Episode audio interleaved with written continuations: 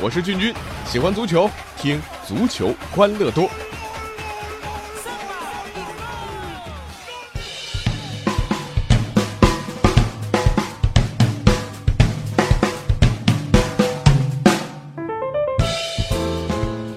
欢迎来到我们今天的足球欢乐多，我是君君。这周的亚冠、欧冠、欧联杯是目不暇接，今天呢一定得来说说。呃，这周要恭喜三支中超球队：江苏苏宁、上海上港和广州恒大。同时呢，还要恭喜尤文，恭喜皇马，恭喜曼联啊！当然，我也特别要同情一下马竞啊。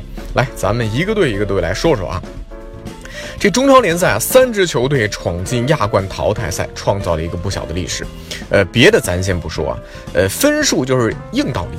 苏宁这边啊，五胜一负七，十五分，小组第一出线；上港四胜两负七，十二分，获得小组第二出线；恒大两胜四平啊，也积到十分啊，排在小组第二出线。三支球队总共获得了十一胜四平三负的成绩，拿到三十七分。呃，算一算，场均可以拿到两分以上，这个确实啊，对于中超球队来讲，呃，是个非常了不起的成绩。但是这是周中啊，最后这一轮小组赛，三支球队的表现确实它不太一样。而且呢，呃，如果啊，咱们要论功行赏的话，江苏苏宁啊，呃，不对啊，呃，我觉得更准确应该是江苏 FC，那应该排在首位。他在中超呢叫江苏苏宁啊，在亚冠呢叫江苏 FC。明明是同一支球队，但是你发现名字不一样，确实，他他就是两支球队。本山大叔啊，以前小品啊，终点公里啊，有说别以为你换了马甲我就不认识你。那，但是这苏宁换了马甲我们还真的不认识这支球队。你看，在亚冠赛场，江苏 FC 抢了十五分啊，提前两轮锁定小组头名啊，这对于中超球队来讲那是史无前例的。然后你看小组赛最后一轮，预备队踢亚冠啊，这个居然也能赢啊！全华班这外战水平确实啊没谁了，而到了中超赛场，江苏苏宁现在已经逼近连续九轮不胜，在联赛当中非常尴尬的垫底呀。呃，于是澳大利亚球迷蒙圈了啊，说你们中超联赛实在是太强大了啊，比江苏厉害的球队居然还有十五支啊！这江苏苏宁在学习莱斯特城这条道路上已经啊好像有点跑偏了，对不对啊？这江苏苏宁，呃不不对啊，江苏 FC 的表现的确惊艳，但恒大有些让咱们失望。小组的这六场比赛啊，呃，除了干了两场啊，咱们隔壁不太听话的自家兄弟之外啊，面对日韩球队四个平局，最后一场二比二的比分让广州恒大小组赛惊险出现。也暂时稳固了斯科拉里的帅位。毫无疑问嘛，如果连续两年无缘淘汰赛，斯科拉里下课这事儿是百分之百没跑的啊。呃，确实这个运气还不错。恒大的统治力在逐渐消失，这是不争的事实。而斯科拉里这位老帅的命还算硬啊。呃，但是斯科拉里从来呢不给那些不太信任的球员机会，比如郑龙啊，在板凳上消磨时间。荣浩已经彻底被打入冷宫，早已淡出大家视线。呃，这个结果那就是广州恒大这一成不变的阵容，整体表现和场上发挥呢，越来越给人一种，呃，怎么讲，老气横秋啊，慢慢失去了曾经让我们的这种感觉的兴奋啊，这种犀利感。咱们打比方啊，如果里皮当时执教的广州恒大是一柄这个锋利无比、寒气逼人的宝剑，那现在斯科拉里掌控的这支恒大已经变成了一把厚重的砍刀。啊，虽然这砍刀的呼呼也能作响，而且招招凶猛，但是不得不说缓慢笨重，失掉了灵气。那如果说恒大大家有点不满意的话，那上海上港那就是最受争议的。上海上港这场亚冠小组赛的上半场，君君是在去机场的高速路上面看的。我这一路大呼小叫的，把司机师傅搞得那是莫名其妙。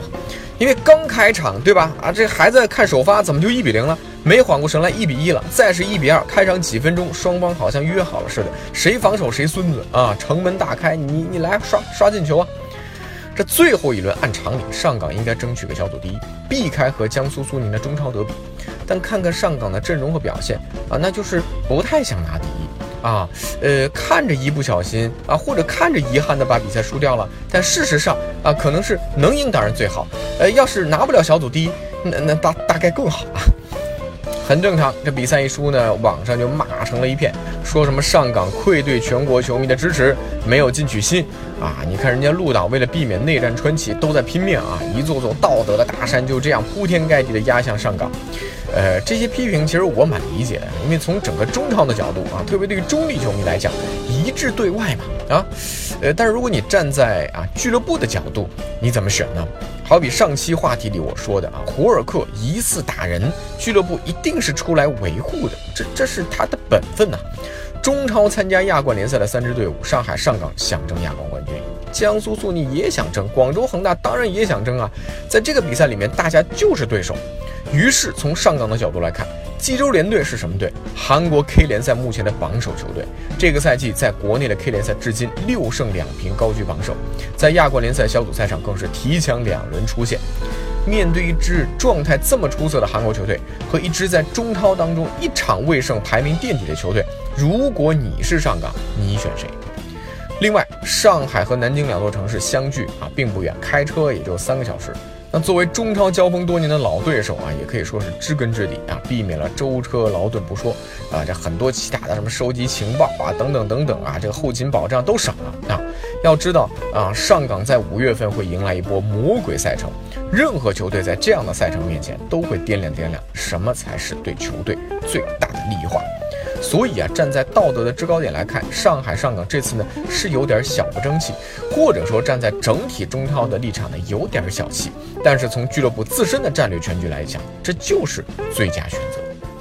那说到最佳选择呢，曼联现在是一样啊。今天凌晨，曼联差点遭到了最后时刻的秒杀啊，但最终惊险的闯进了欧联杯的决赛。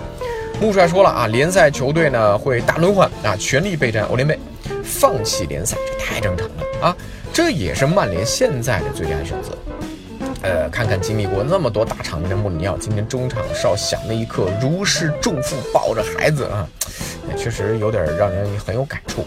因为如果曼联欧联杯出局了，那对于穆里尼奥意味着什么啊？现在闯进决赛，只要拿下冠军，进入下赛季欧冠了啊！穆里尼奥入主红魔的第一个赛季也算是有个交代，否则的话那就是失败啊。